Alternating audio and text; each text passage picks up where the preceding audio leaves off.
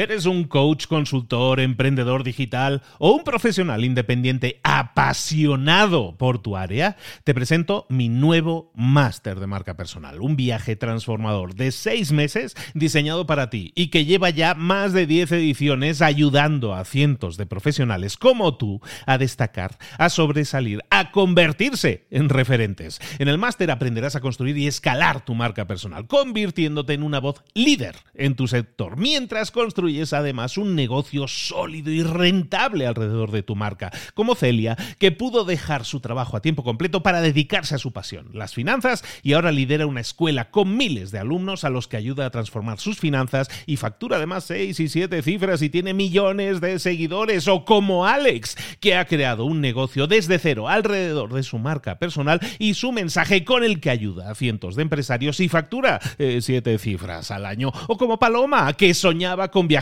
por el mundo y que ahora vive como nómada digital con cientos de miles de seguidores y más de 17.000 alumnos. Gracias al máster, su sueño pasó de ser una idea a una realidad rentable y reconocida. Este es el momento de que tú también dejes tu huella, de influir y de vivir por fin de tu pasión. Visita librosparaemprendedores.net barra marca y descubre muchas más historias de éxito de gente que confió en nuestro método. En junio comenzamos además la nueva generación y añadimos más novedades, más servicios y más soporte que nunca.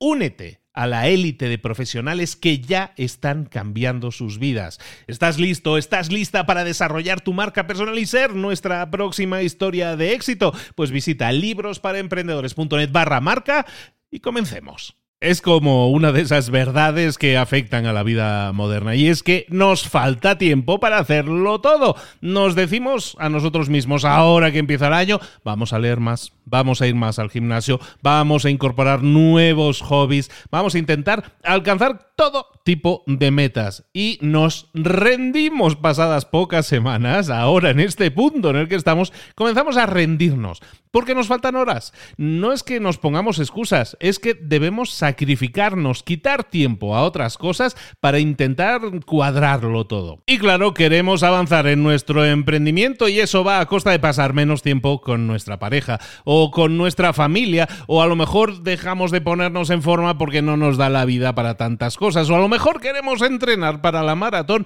y lo que hacemos es recortar horas de sueño. Debería haber una forma mejor de gestionar esto. Y la hay. Y es lo que vamos a ver aquí y ahora en este libro que se llama así 168 horas, que son las horas que tiene una semana al completo, 168 horas, libro de Laura van der Kamp que hemos tenido. Es uno de los libros más exitosos que hemos tenido en libros para emprendedores. Ha sido precisamente eso de qué hace la gente exitosa antes del desayuno de Laura van der Kamp. Vámonos con otro libro suyo en este caso para que busquemos cómo mejorar nuestra gestión del tiempo, de nuestras 168 horas que tiene la semana. Libro que vamos a ver aquí y ahora en Libros para Emprendedores. Sin más, comenzamos.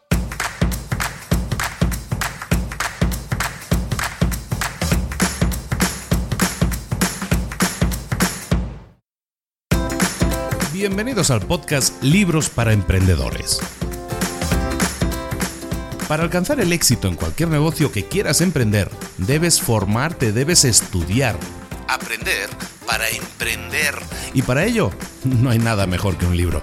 En el podcast Libros para Emprendedores te ayudamos de tres maneras. Primero, seleccionando los mejores libros del mercado para ayudarte a emprender, a mejorar en tu emprendimiento. Segundo, te ofrecemos gratis un resumen de los puntos más valiosos explicados en cada libro. Y tercero, te damos finalmente pasos a seguir para poner en práctica todas esas lecciones aprendidas y así poder acortar tu camino hacia el éxito ya sea marketing, ventas, liderazgo, emprendimientos, mentalización, eh, vamos a analizar lo mejor de lo mejor de los mejores libros del mercado y te lo vamos a dar todo bien masticadito y listo para ser aplicado.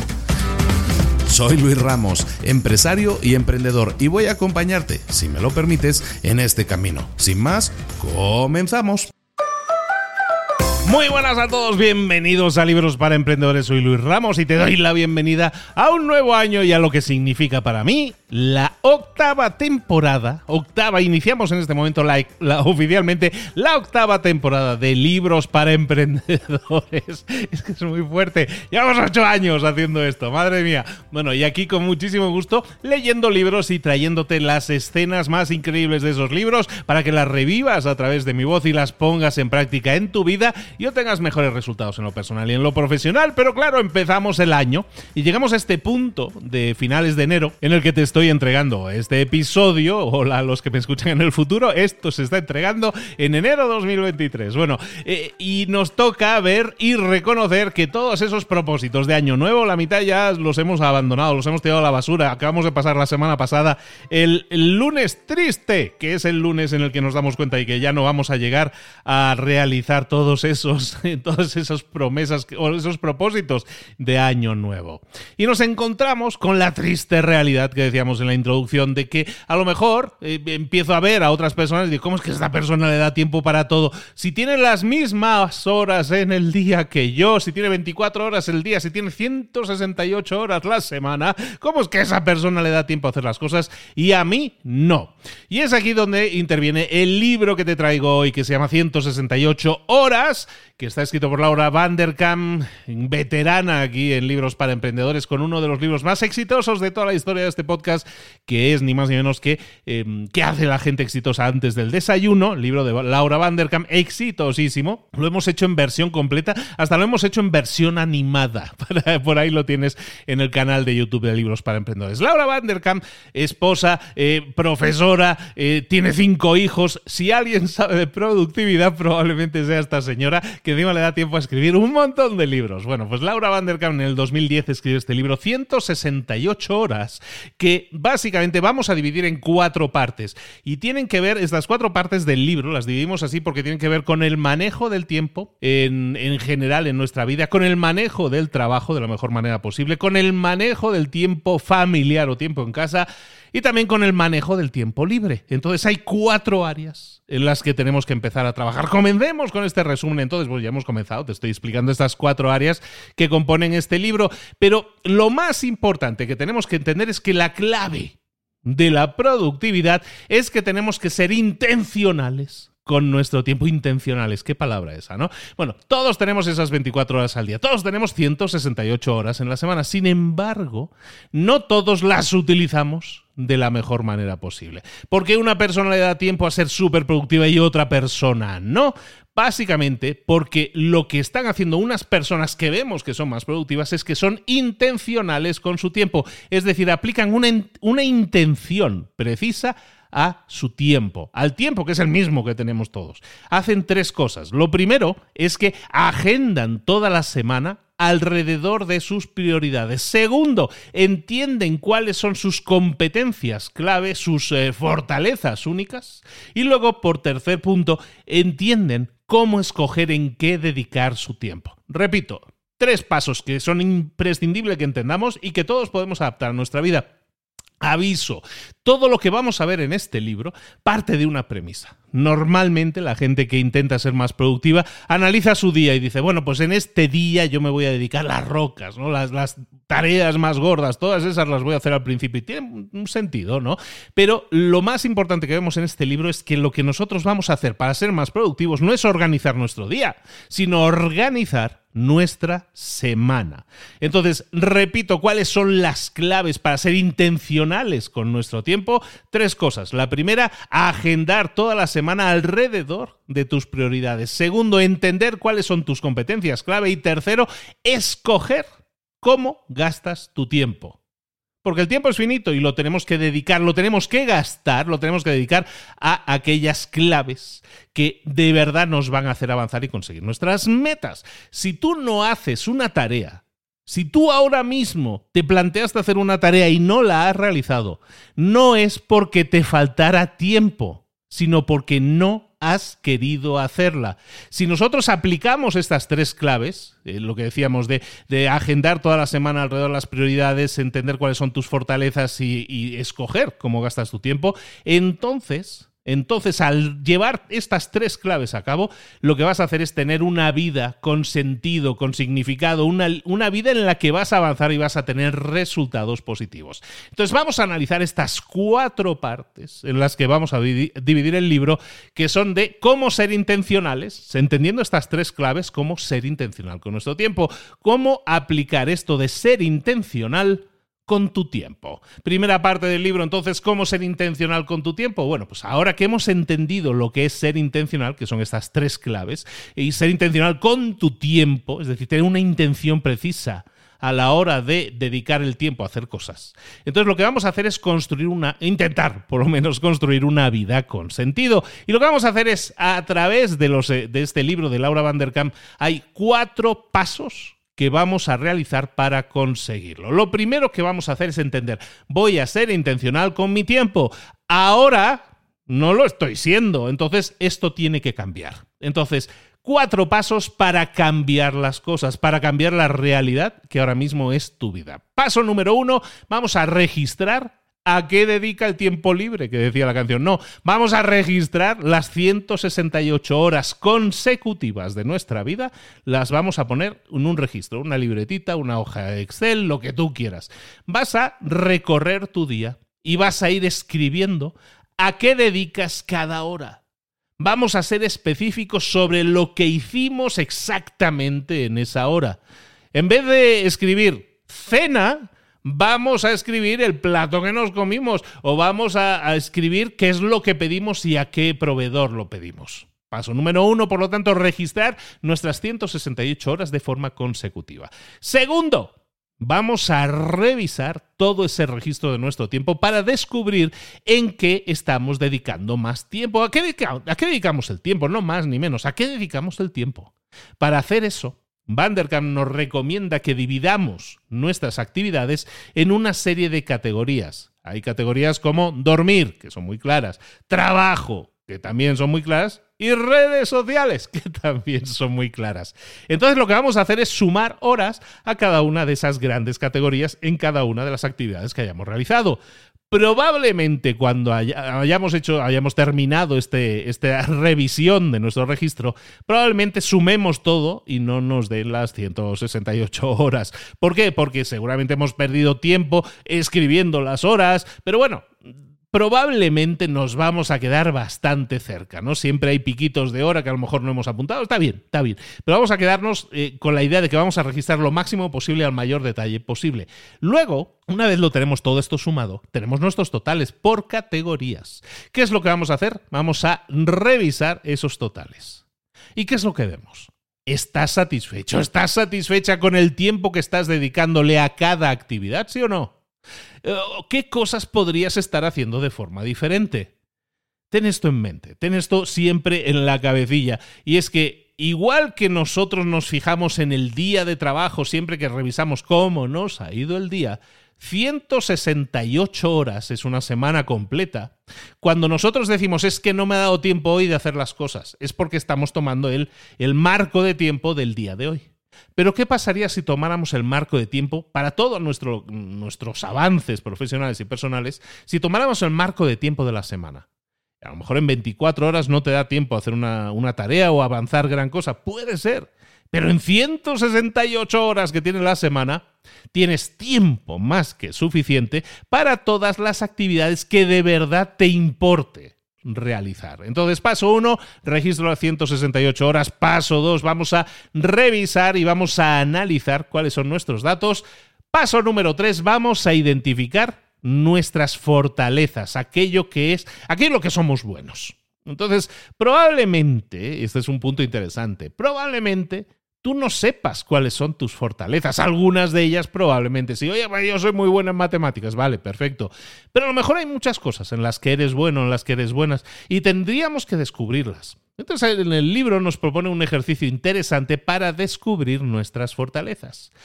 Fortalezas que a lo mejor hemos pasado por alto. Entonces en el, en el libro nos sugieren que creemos una lista de 100 cosas que nos gustaría realizar o que quisiéramos probar a realizar.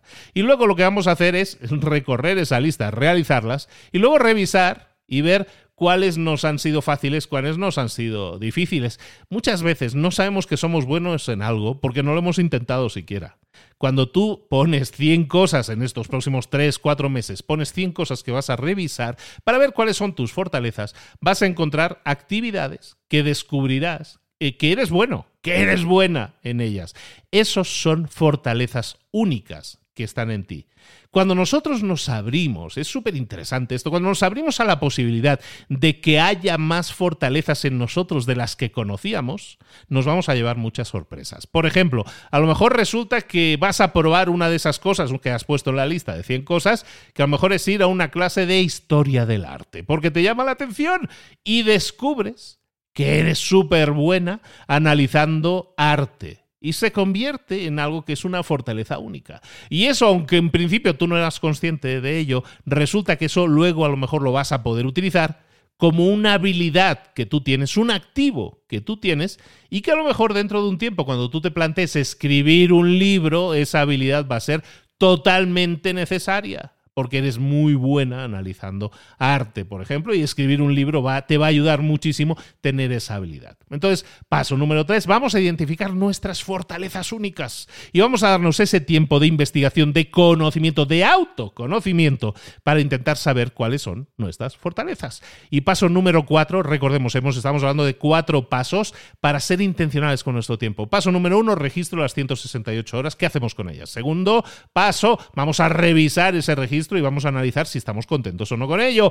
Tres, vamos a identificar nuestras fortalezas únicas. Y cuatro, vamos a bloquear tiempo, vamos a agendar tiempo para las tareas que requieren de nuestras fortalezas. Fíjate en esto, súper interesante. Si es que tú eres muy bueno haciendo vídeo, tú eres muy bueno escribiendo, tú eres muy bueno vendiendo o contactando a clientes o cerrando ventas con clientes, esa es tu fortaleza. Entonces, ¿qué es lo que vamos a hacer en el calendario? Vamos a bloquear tiempo primero para las tareas en las que se requiera de tu eh, fortaleza principal, que puede ser las ventas por teléfono o, el cierre de venta, lo que sea, que lo que seas bueno, lo que seas buena, esas tareas que requieren de esa habilidad, las metemos las primeras en nuestro calendario. ¿Por qué?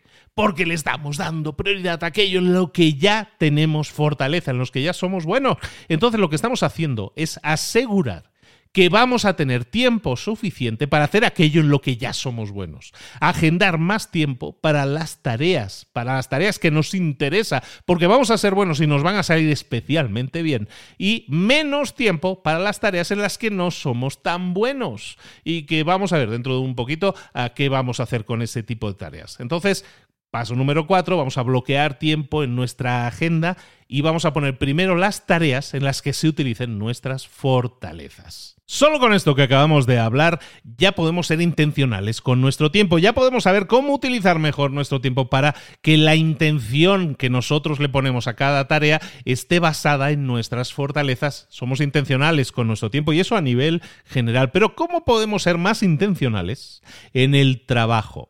La idea detrás de toda esta área, que es la segunda área del libro que vamos a ver, cómo ser más intencionales en el trabajo, aquí la clave es buscar realizar trabajo que de verdad nos enamore, el trabajo que de verdad nos gusta. Esa es la clave. Entonces, en esta sección lo que vamos a hacer es explicar por qué necesitas trabajar en algo que de verdad adores trabajar y cómo asegurarte de que ese trabajo tan amado por ti lo, vas a hacer posible, vas a crear el puesto de trabajo perfecto para ti. ¿Por qué deberíamos hacer trabajo que amemos, trabajo que deseemos, trabajo que nos enamore? En el libro pues, nos explican que si nosotros queremos tener una vida con sentido, una vida que de verdad nos llene, que nos satisfaga, tenemos que escoger intencionalmente el trabajo que más nos guste.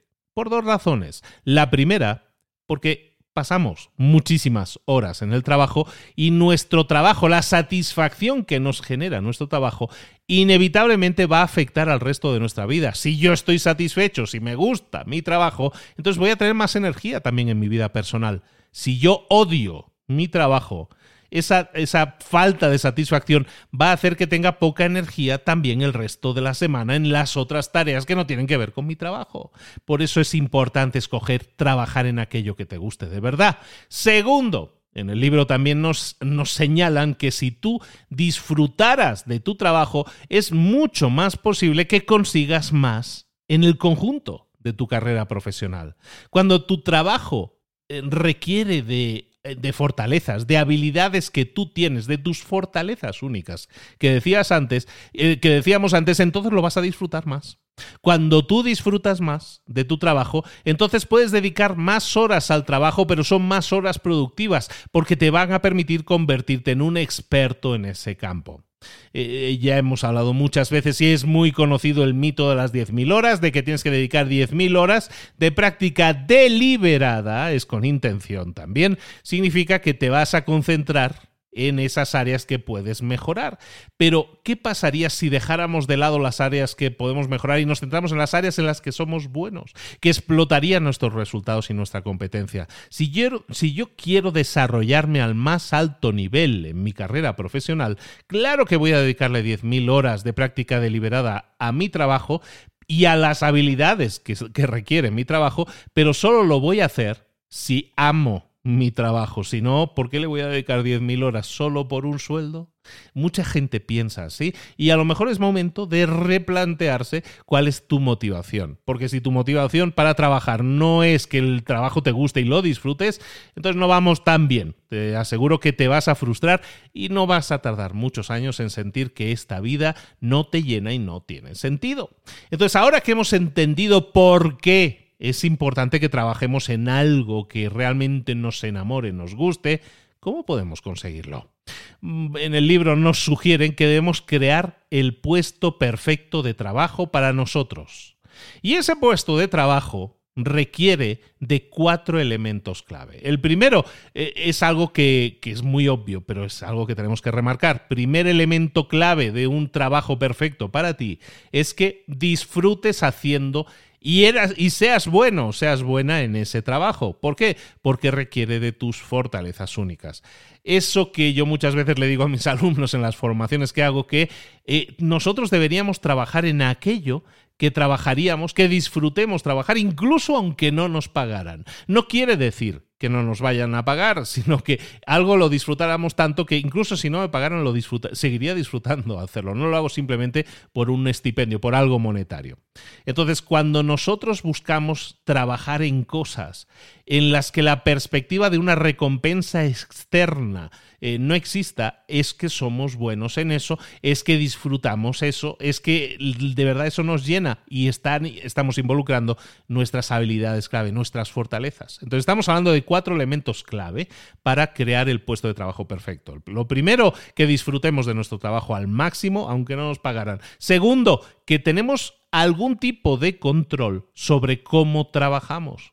Por ejemplo, que tú puedas decidir a qué hora quieres trabajar. Tienes que tener algún tipo de control para que el trabajo sea el puesto perfecto para ti. Tercero, el trabajo debe ser duro, pero no demasiado duro. Es decir, nos tiene que dar oportunidad de estar en estado de flow, de fluir, un estado mental en el cual nos, eh, nos eh, sentimos inmersos y perdemos el, el, sentido del tiempo, porque estamos en estado de flow, ¿no? Estamos fluyendo y, ay, no me he dado cuenta de que ha pasado la hora. Bueno, ese es el tercer punto. Cuarto, Cuarto punto es que tienes que trabajar en un entorno en el que te sientas apoyado. Por ejemplo, que tengas un gran jefe. Entonces, cuatro puntos indispensables para que tengas el puesto de trabajo perfecto. Lo primero, hemos dicho que disfrutes del trabajo que estás haciendo. Segundo, que tengas algún tipo de control. Tercero, que el trabajo sea duro, pero no demasiado duro. Y cuarto, que trabajes en un entorno que te apoye, en el que te sientas apoyado. Una vez entiendes cuál es tu puesto de trabajo perfecto, que a lo mejor lo más probable es que ahora no lo sea, cuando tú sepas cuál es el puesto de trabajo perfecto que tú quisieras tener, hay que crearlo. La mayoría, como decimos, no lo tienen, no lo están disfrutando. Entonces, el puesto de trabajo perfecto tenemos que crearlo a partir de nuestras fortalezas y de nuestras preferencias. Y tenemos dos caminos para crear nuestro puesto de trabajo perfecto. Uno, crear nuestra propia empresa. O segundo, ajustar nuestro empleo actual a lo que nos gustaría que fuera el trabajo deseado.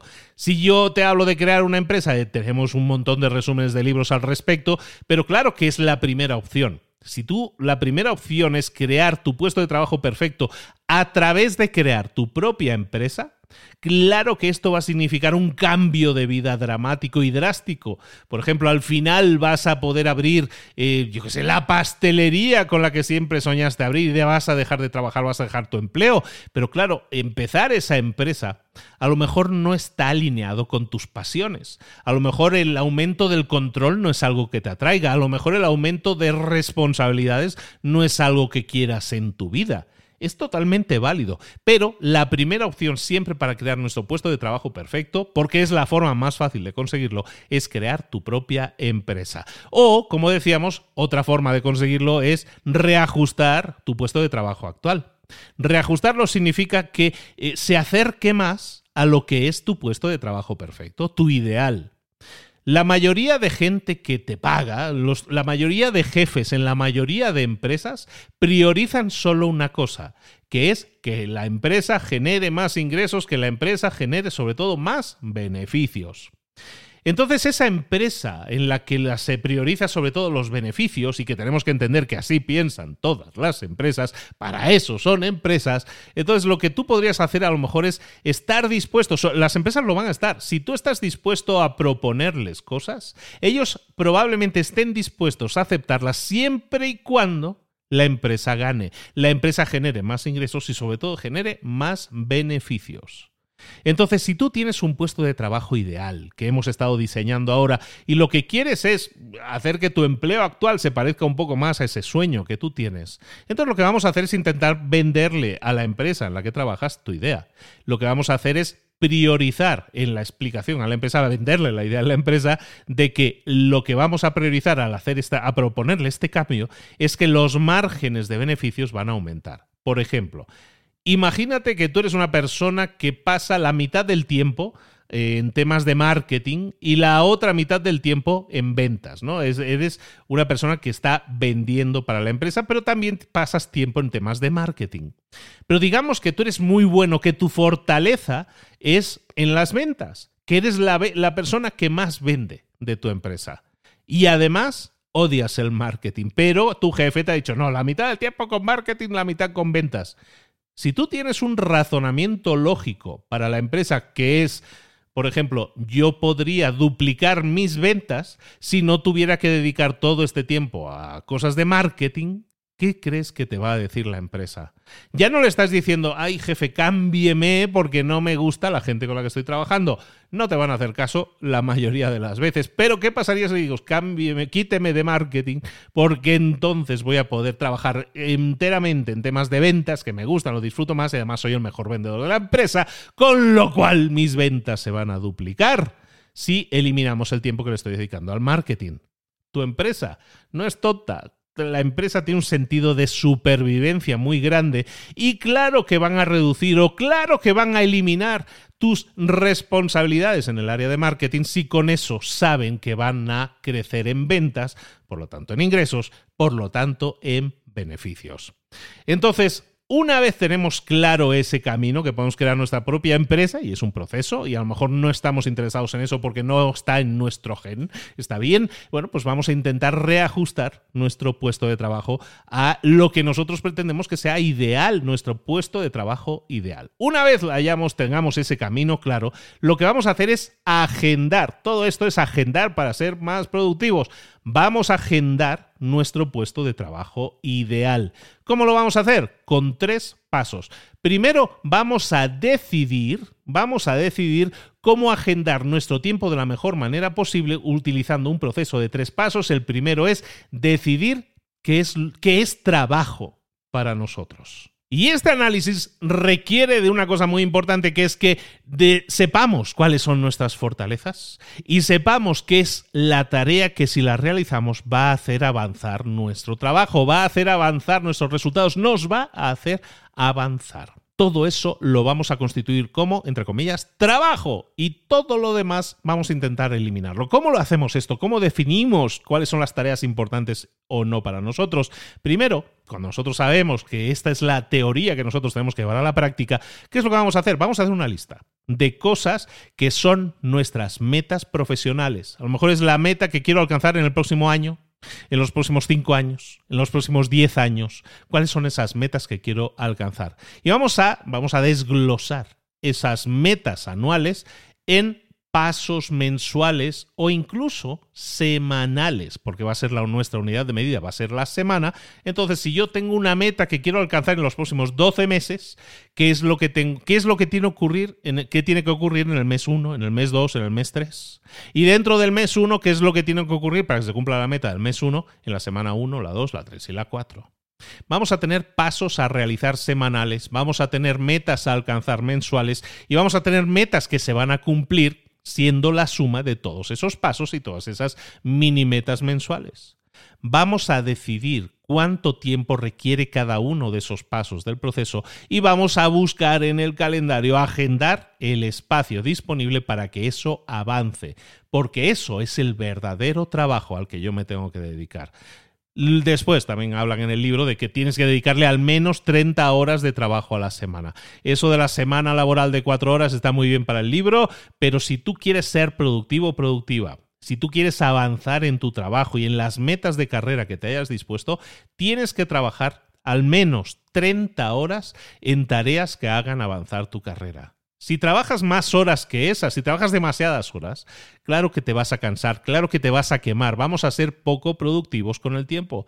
Si quieres buscar ese punto de equilibrio en el que quieres ser productivo, eh, que sea más de 30 horas y que sea menos del tiempo en el que tú consideres que estás dedicando demasiado tiempo, que para algunos son 40, 50, 60 horas. Hay gente que trabaja 60 horas a la semana y, y no estoy exagerando. Entonces estamos hablando de, vamos a agendar nuestro puesto de trabajo perfecto. Lo primero es vamos a definir qué es trabajo para nosotros, es lo que acabamos de hacer. Paso número dos, vamos a enfocarnos en ese trabajo. Vamos a agendar en la agenda, en la agenda tenemos ya agendado ese trabajo, vamos a enfocarnos en esas actividades que hacen avanzar nuestra carrera y nuestros bloques de trabajo deben ser al menos de 30 horas, como hemos dicho, a la semana. Tiempo en esas 30 horas en las que no vamos a estar distraídos o haciendo tareas o otras cosas que no hagan avanzar nuestra carrera. No tenemos que permitirnos retrasarnos, porque si nos retrasamos no vamos a generar resultados, se van a retrasar nuestras metas. Vamos a enfocarnos en esas por lo menos 30 horas mínimo de trabajo enfocado en las verdaderas tareas importantes. Luego, paso número 3, vamos a borrar, reducir, delegar, eliminar toda tarea que no esté incluida en tu definición del trabajo, es decir, que no te sirva para avanzar, para crecer, para generar mejores resultados.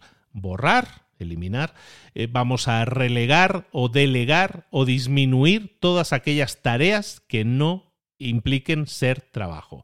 Vamos a borrar esas tareas, vamos a quitarnos nosotros de proyectos que no nos hacen avanzar. No tengo que estar con la cuchara metida en todos los platos. Vamos a disminuir nuestro tiempo, nuestras tareas. Vamos a ver que en nuestra agenda hay trabajo ya real que nos haría avanzar y que tiene un espacio reservado en nuestra vida de trabajo, en nuestra vida laboral, y vamos a quitar de ella todo aquello que no nos sirva, que no nos sumen. Deleguemos tareas, asignemos aquellas cosas en las que no son mis fortalezas. Hablamos antes de cosas que son tus fortalezas. ¿Qué hacemos con las cosas que no son mis fortalezas?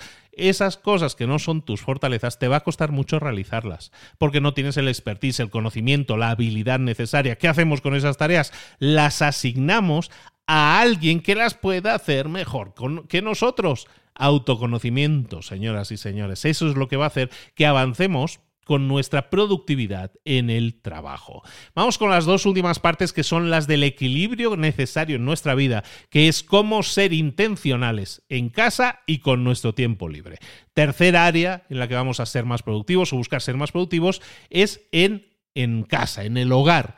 Ahora que hemos sido intencionales en el trabajo, ¿Cómo podemos ser intencionales con nuestro tiempo en casa?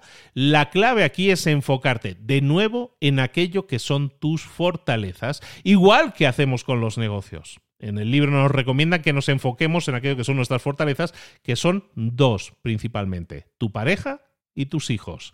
Y vamos a limitar el tiempo de trabajo en casa y siempre vamos a priorizar el tiempo de pareja y el tiempo de niños. En esta sección lo que vemos en el libro es cómo ser intencionales con nuestros seres queridos. ¿Por qué es importante hacerlo? Porque todo lo demás que hagamos, si lo podemos delegar, todo lo que sea trabajo que realmente nos sume a nuestras relaciones en casa, vamos a buscar delegarlo. Solo tú puedes ser el padre o solo tú puedes ser la madre de tus hijos. Tienes que educar y estar presente en la vida y en el crecimiento de tus hijos. Quizás eh, puedas estar dedicándole puntualmente en algún proyecto concreto un tiempo, decir voy a tener que dedicar y voy a llegar a un acuerdo para dedicar ciertas horas que a lo mejor eran familiares a ese proyecto, pero tiene que tener una fecha límite en el tiempo y el sacrificio tiene que estar aceptado por la otra parte. Nunca negociamos con nuestra familia, nunca negociamos con nuestra pareja, nunca negociamos con nuestros hijos.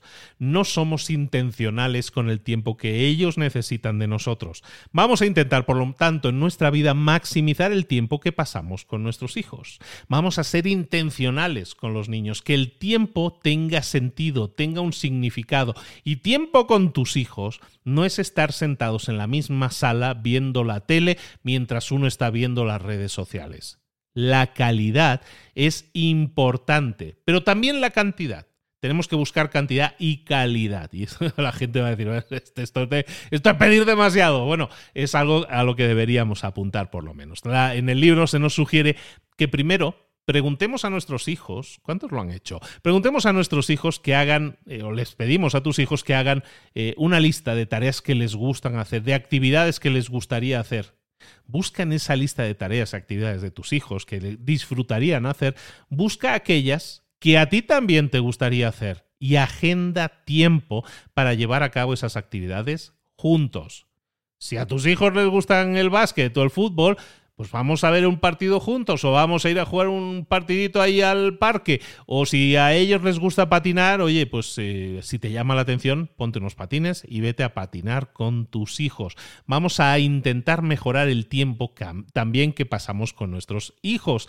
Hay un libro muy conocido, bueno, no sé si es tan conocido en, España o en Europa, es bastante conocido en Estados Unidos, se llama el Family Board Meeting. El Family Board Meeting es muy interesante, eh, yo lo descubrí a través de un escritor muy conocido que se llama James Altucher. En este libro, el Family Board Meeting, os lo recomiendo, a lo mejor lo traemos un día, lo resumimos un día, es muy sencillito, es muy fácil de hacer, pero es muy bonito, yo lo practico con mis hijas, en este caso, y es eh, tener días en los que es en esos días una de mis hijas es la dueña de lo que hacemos en ese día. ¿Vale? No me voy a entretener eso porque es otro libro, pero hay un día en el que una de mis hijas es su día y ese día a lo mejor son cuatro, seis, ocho horas que pasamos juntos, ella y yo. Y mi otra hija, en este caso a lo mejor va a estar con su, con su mamá. Pero yo tengo ese día especial con ella haciendo lo que ella quiere. Y eso es especialísimo, en el libro lo explica muy bien y es muy bonito lo que sucede porque generas una conexión genuina con tus hijos. ¿Cuántos de vosotros o de vosotras están realizando esto? Están teniendo esa junta, igual que tienes juntas en el trabajo, tener una junta familiar con uno de los miembros de la familia. Pues esto es algo interesante, esto no viene en este libro que estamos resumiendo hoy de las 168 horas, pero se llama, eh, muy recomiendo mucho, The Family Board Meeting no está en español, por lo tanto algún día os lo, os lo explico si queréis. Si es de vuestro interés, hacedmelo saber, me enviáis un mensajito. Bueno, hablábamos de los hijos, pero también tenemos que buscar pasar tiempo con nuestras parejas, ser intencionales con el tiempo que pasamos con nuestra con nuestra pareja nutrir las relaciones, desarrollar una, una vida feliz con la persona con la que has escogido pasar una vida feliz. Eh, por lo menos eso es lo que prometías en, en la iglesia y esperemos que eso no haya cambiado. Tres cosas que podemos llevar a cabo. Lo primero, vamos a agendarnos citas de forma regular. Si no podemos permitirnos a alguien que, que cuide a nuestros hijos, lo que vamos a hacer es acostar a los niños temprano y vamos a planificar una velada romántica en casa si no nos da para pagar el restaurante, que la cosa está muy mala, lo entiendo. Primero, entonces, por lo tanto, eh, agendar citas de forma regular. Segundo, cada noche, antes de dormir, vamos a dedicar 30 minutos a hablar con nuestra pareja.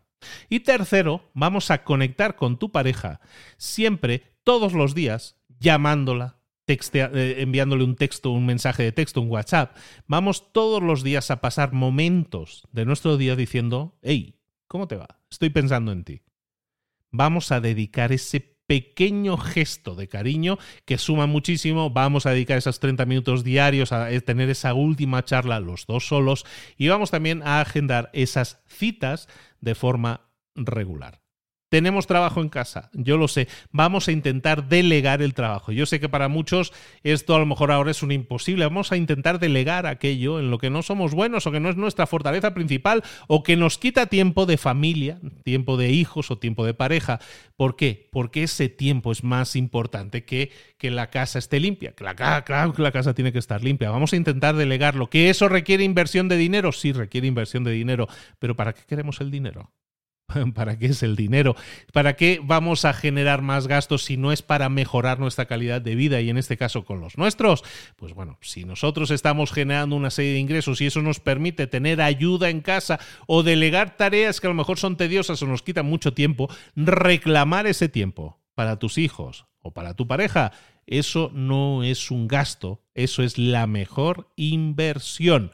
Vamos a ver qué cosas podemos delegar. A lo mejor es la preparación de comidas, a lo mejor es la lavandería, a lo mejor la limpieza de la casa, a lo mejor son tareas de mantenimiento del hogar. Sea lo que sea, si no hay algo que no te guste o no es bueno, no es tu fortaleza, vamos a ver cómo lo podemos delegar. Si no te gusta la lavandería, el tema de lavar, si no te gusta lo de la preparación de la comida, si no te gusta lo de la limpieza, eh, todo eso lo que vamos a hacer es buscar a de delegarlo servicios externos que nos permitan, eh, pues oye, quitarnos tiempo de encima. En el tema de la comida, la preparación de comida, hay mucha gente que cada vez más lo están haciendo, que es lo de prepararse todas las comidas de la semana el domingo por la tarde, por ejemplo. Es que pierdo mucho, muchísimo tiempo y entonces el domingo hago ahí un montón de comida para toda la semana, la congelo y voy sacando a medida que voy necesitando. Bueno, pues eso es muy interesante porque hace que todo el resto de la semana en vez de tener una horita al día de preparación de comida o dos horas juntando todas las comidas de preparación, pues resulta que elimino esas 10 horas de preparación de comidas gestionándolo todo en 3 horas de cocina a tope para toda la semana. Por ejemplo, eso podría ser delegar tareas que nos quitan tiempo de calidad. Luego, por último, y vamos a terminar la última sección del libro, es por qué y cómo ser intencionales con nuestro tiempo libre. Ahora que hemos aprendido cómo ser intencionales, en el trabajo, cómo ser intencionales con nuestro tiempo en casa. Tenemos que aprender cómo ser intencionales con el tiempo que nos queda libres para nosotros. ¿Por qué? Porque debemos, hola, debemos tener tiempo libre para nosotros también. Eso nos permite crecer, sentir satisfacción, tener espacio para nuestros hobbies. Este podcast que estás escuchando empezó como un hobby en mi tiempo libre, ahora ha pasado a la categoría de trabajo, pero sigue siendo un disfrute. Lo haría aunque no me pagaran. De hecho, no me pagaban cuando lo hacía. Entonces, esto, nace de un hobby, nace de mi tiempo libre. Tenemos que ser tú también intencional con tu tiempo libre. Pero ojo, tiempo libre, tiempo de relajarte libremente, no es ver la tele. No es ver demasiada tele, por lo menos. ¿Cuántas horas por semana dedicas a ver la tele, a ver series, a ver películas? Que yo no digo que no nos gusten y no nos entretengan. Yo soy un ávido consumidor de series, por lo menos en el pasado, ahora, ahora me he desintoxicado bastante. Pero en promedio, en Estados Unidos, por ejemplo, están cerca de las 20, 22 horas a la, a la semana para, viendo la tele. Entonces, eso es una animalada. Es muchísimo tiempo. O sea, son tres horas al día viendo la tele. Teniendo en cuenta que estás trabajando, teniendo en cuenta que también estás buscando tener tiempo con tu familia, más la dormida, que también sería interesante que la tuvieras. ¿Dónde metes tres horas por día de tele? Hay gente que las mete, hay muchísima gente que las mete, pero ¿qué es lo que hace para meter esas tres horas de, de tele al día? Quita tiempo normalmente de la familia. Ahí hay claves, ahí hay pistas de las cosas que tendríamos que estar cambiando. ¿Qué vamos a buscar hacer con, nuestro tiempo libre? Vamos a buscar realizar tareas que realmente nos llenen. Cuando tú haces una tarea o estás ocupando tu tiempo con algo que realmente no te llena, a lo mejor vas a sentir que, has consumido el tiempo y dices, ay, ya se me pasó la tarde, ay, ya se me pasó el fin de semana, ya mañana hay que volver a trabajar, bueno, me voy a acostar. ¿Verdad que sientes muchas veces esa sensación de decir, ay, eh, ya se me ha pasado el tiempo y no he conseguido nada? Perdí el tiempo con esta serie y luego si la serie es mala o la peli es mala, además con eh, cabreados, nos vamos cabreados a dormir porque no lo hemos pasado bien, ¿no? Entonces, ¿qué, ¿qué estamos buscando con una actividad que nos llene? Normalmente una actividad que te va a llenar mucho es, ¿qué te voy a decir yo? La lectura. Pero a lo mejor también salir a pasear, a lo mejor ir de paseo por la montaña. Ese tipo de cosas, de contacto con la naturaleza, cosas que a lo mejor no haces tan habitualmente como quisieras, se pueden convertir en grandes hobbies que siempre van a ser llenadores, siempre te van a llenar, siempre vas a obtener muchas cosas. Más de eso que de la tele. No digo que esté mal jugar videojuegos, yo por ahí tengo una consola, pero la verdad, probablemente hace como cuatro meses que no la conecto. ¿Por qué? Porque no me llena. Hay veces que me apetece pegar ahí cuatro tiros, puede ser, pero en una consola, ¿eh? Pero a lo mejor eso no me. A lo mejor de niño me llenaba más, a lo mejor ahora ya no me llena tanto. De hecho, no me llena nada y prefiero comprar libros y leer libros. De hecho, aquí tengo justo encima de la mesa, delante de mí, tengo una montaña, una mini montaña con 14 libros que me acabo de comprar y que me interesa mucho leer. Y todo eso son actividades llenadoras. ¿Qué es lo que tenemos que hacer? Por lo tanto, muy fácil, entender cuáles son las actividades que nos llenan y eliminar o ir quitando, ir reduciendo aquellas actividades que no nos llenan tanto. Y las actividades que nos llenan las vamos a agendar también. ¿Que puedes leer cada día media hora? Vamos a agendar esa media hora para que puedas leer todos los días. ¿Qué vas a leer todos los días de 7 a 7 y media o de 6 y media a 7? Pues ponte ahí en la agenda hora de lectura y lee tu media horita. Eso, algo tan simple como eso, te va a servir para hacerle hueco en tu vida a las cosas. Es que no le hacemos hueco en la vida a las cosas. Vemos, ay, mira, ahora tengo un ratito, mira, me traigo el libro. Oh, si me hubiera traído el libro, lo hubiera leído, pero pues no, como no lo tengo aquí, no lo leo. Agéndatelo. Si sabes que te va a sonar la alarma, que va a sonar el libro, o el tiempo de lectura. O por ejemplo, yo, por ejemplo, yo lo que hago, todas las mañanas cuando me despierto, veo qué es lo que tengo programado en el día, que tengo reuniones, que tengo algún live, que tengo que, horarios de, de trabajo, tal. Ah, mira, aquí tengo la hora de salir, de caminar y aquí tengo la hora de lectura. Bueno, pues yo ya sé que eso me toca hoy. Entonces, si sé que voy a estar fuera o que me voy a ir a un hotel porque estoy de viaje, pues me llevo el libro. Es decir, es parte de mi rutina, pero también me lo pongo en la agenda. Yo me pongo todos los días en la agenda que tengo que leer. Y llevo leyendo mm, buena parte de mi vida, digámoslo así, ya por no decir años, ya buena parte de mi vida la llevo leyendo y me sigo poniendo la tarjeta, eh, la, tarjeta en la agenda, me sigo poniendo lectura, hay que leer. Y eso, en mi caso, a mí me llena y, me sirve siempre de guía, me sirve de soporte y también me sirve para bloquear ese tiempo y que ese tiempo no lo ocupe en otras cosas. ¿Quiere decir eso que soy perfecto y que todos los días de mi vida leo? No es cierto. Mea culpa. Pero sí lo que hago es intentarlo, porque es parte de mi vida y lo hago como un proceso que incluyo en mi agenda, lo programo. Y lo que no está programado, evidentemente son cosas que son decisiones que voy a tomar en el momento, son cosas que no me apetecen, pero cada vez que yo tengo programado lectura y ese día no leo, que la actividad que lo sustituya sea también constructiva.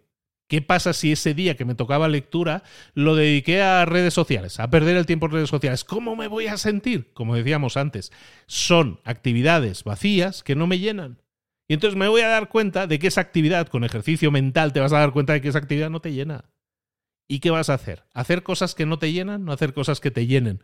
¿Hacer cosas que cuando termines te den un subidón de gusto? ¿O hacer cosas que cuando termines dices, ay, ya perdí el tiempo otra vez, ya se me pasó una hora y no sé en qué se me pasó? Piensa un poco cómo reaccionas a las tareas que realizas en tu vida y que sabes que no te llenan. Y vamos a eliminarlas poco a poco, pero siempre sustituyéndolas y agendando las tareas que realmente nos sirvan, nos sumen, hagan que crezcamos y siempre lo vamos a hacer de forma intencional. Hasta aquí el resumen. Este es el libro 168 horas, resumido muy rápidamente, con cuatro áreas de trabajo que tienes que desarrollar, ser intencional en tu, con tu tiempo, ser intencional en el trabajo, ser intencional con tu familia y ser intencional con tu tiempo libre. Te estoy diciendo obviedades con este libro. Alguno va a decir, ay, pues vaya, pues todo esto ya lo sabía. No, pues si es que ya lo sé, que lo sabías. Pero igualmente te lo recuerdo, porque que lo sepas es una cosa, pero que no lo practicas es otra muy diferente. Y eso lo sabemos tú y yo que es cierto. No pasas a la acción. Y si no pasas a la acción, las cosas no suceden. No vale con saber lo que tienes que hacer. Lo que vale es hacerlo ponerlo en práctica. Estamos comenzando el año y estamos esperando aquí que venga Luis con un libro que nos solucione la vida. La vida te la solucionas tú, con las tareas que hacen, que suman, que te hacen avanzar en tu vida, que hacen de tus 168 horas semanales esas horas perfectas para crecer, para sentirte satisfecho y satisfecha cuando termina la semana y, que digas, ole, qué chula me ha quedado esta semana muy bien, he avanzado o no he avanzado mucho, pero le he echado todo el interés y todas las ganas y hay una serie de lecciones que he aprendido para la próxima semana y esas no me vuelven a suceder. Ole también por eso. Pero no vale el estar aletargados. No vale, sobre todo en la semana 3 o en la semana 4 de enero, rendirse y decir que las metas que me había planteado a principio de año ya no las voy a cumplir. Y, mm, ¿sabes qué? Mm, a ver si para septiembre. O a ver para el año que viene. O no, eso no existe. Claro que puedes haber fallado, claro que puedes haber caído en picado después de la semana 2, que has ido al gimnasio solo para hacerte la selfie, que lo sabemos. Pero ¿qué pasaría si volvieras? Si te dieras una segunda oportunidad, si te lo plantearas en serio. Este episodio lo programo en esta semana solo por esa razón, para intentar recuperar el tiempo que vas a perder en los próximos meses si no pasas a la acción, si no decides que ya has perdido no has perdido. Ponte en marcha, pasa a la acción, haz cosas que hagan avanzar tu vida y aquí estaremos nosotros para ayudarte como siempre con las herramientas para que lo consigas. Pero el que le pone las ganas, el que le pone el tiempo y el que le pone la energía, las inversiones que tenemos en nuestra vida, eres tú. ¿Qué vas a hacer? ¿Esperar que te den todo hecho o ser responsables de nuestras vidas y realizar todo aquello que las haga avanzar? Yo creo, bueno, yo soy de estos. ¿Te apuntas al club o no te apuntas al club? Soy Luis Ramos, esto es Libros para Emprendedores. Hola, hola 2023, bienvenidos a la octava temporada de Libros para Emprendedores. Espero veros aquí con mucha energía, con muchas ganas, sobre todo con ganas de que pasen cosas. Y ojalá y así sea. Recuerda que tienes cientos y cientos de resúmenes dentro de la página librosparaemprendedores.net que ya he remodelado por fin la sección biblioteca en la página y que tienes acceso a todos los resúmenes. Tienes que quieres empezar un negocio, tienes un área con la selección de libros para empezar un negocio. Que quieres ver cuáles son los libros más leídos o más escuchados, en este caso libros para emprendedores, tienes otra sección. Que quieres ver por categorías los de ventas, los de marketing, los de no sé qué, los tienes también todos ahí. Todo lo tienes ahí. Y además tienes la oportunidad de apuntarte a mi lista de correo donde todos los sábados estoy enviando una newsletter, estoy enviando un mail que se llama El Gen Emprendedor, que de verdad que es una chulada y os da un montón de herramientas y cosas que podéis poner en práctica y pasar a la acción. Y hablando del Gen Emprendedor, que ¿por qué no, eh, ¿por qué no me dices... ¿Qué te ha parecido mi nueva charla TED que se llama así? El gen emprendedor. ¿Cómo? ¿Que no sabes que tengo una nueva charla TED? Mi primera charla TED ha sobrepasado en estas fechas las 700.000 visualizaciones en YouTube. Vamos camino del millón con la primera. Y ahora, eh, hace un par de semanas, se ha publicado la segunda. Mi segunda charla TED grabada en noviembre en Guadalajara se llama El Gen Emprendedor. Estoy sumamente orgulloso del mensaje en el cual animo a toda persona, sea empleado, sea emprendedor o sea empresario, a que activen a través de los skills, de las, de las, eh, de las habilidades adecuadas, que activen su gen emprendedor quieres agendarte un tiempo para ver esa charla, son 18 minutillos, y decirme qué te ha parecido, yo te lo agradecería y muchísimo. Bueno, ya no os pido nada más. En el próximo episodio os pido más cosas, como siempre, como que me dejéis cinco estrellas. Ya lo estoy pidiendo ahora. Dejadme cinco estrellas también. Muchísimas gracias a todos los que estáis ahí. Nos vemos muy pronto la próxima semana con un nuevo resumen en libros para emprendedores para hacer de este 2023, ahora sí, el mejor año de nuestras vidas. Vamos a por ello. Besos y abrazos. Saludos. Hasta luego.